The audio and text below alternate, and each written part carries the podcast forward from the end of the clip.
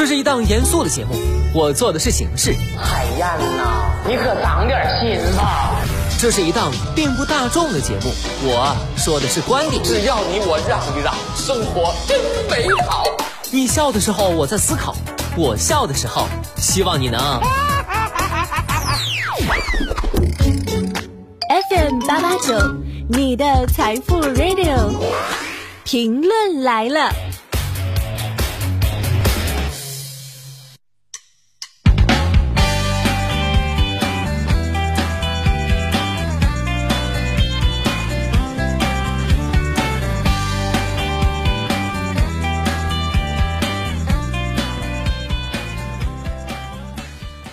生前的你还好吗？欢迎收听评论来了，我是海鹏。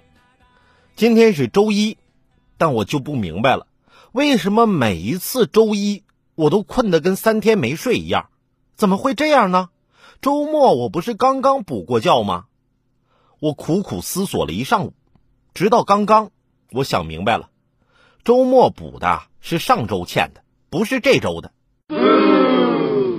即使这样啊，我还是得抖擞精神继续工作。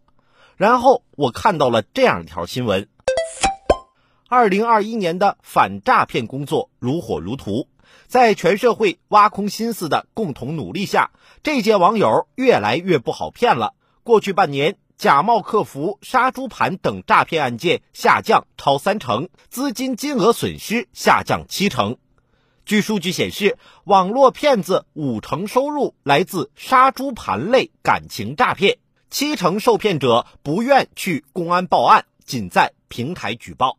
看来，在全社会的共同努力下，反诈骗工作还是卓有成效的。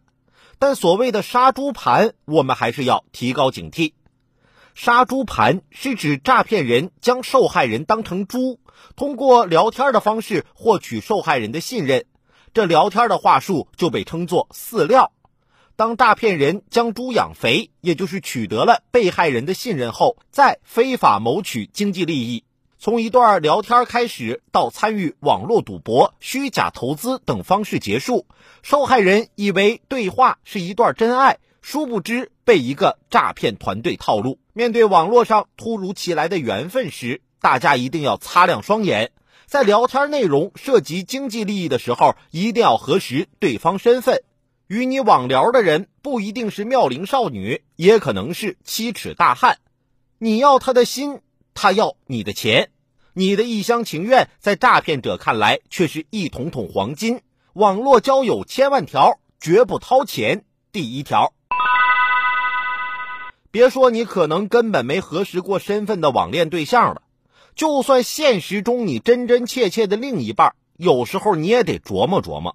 比如昨天我媳妇儿跟我说：“海鹏啊，你平时太容易相信别人了，现在骗子这么多，要不然把你的工资存折交给我吧，省得哪天你不小心被人骗了。”我问我媳妇儿：“交给你，那和被人骗去有什么区别？”当然，最后她还是强行拿走了我的存折。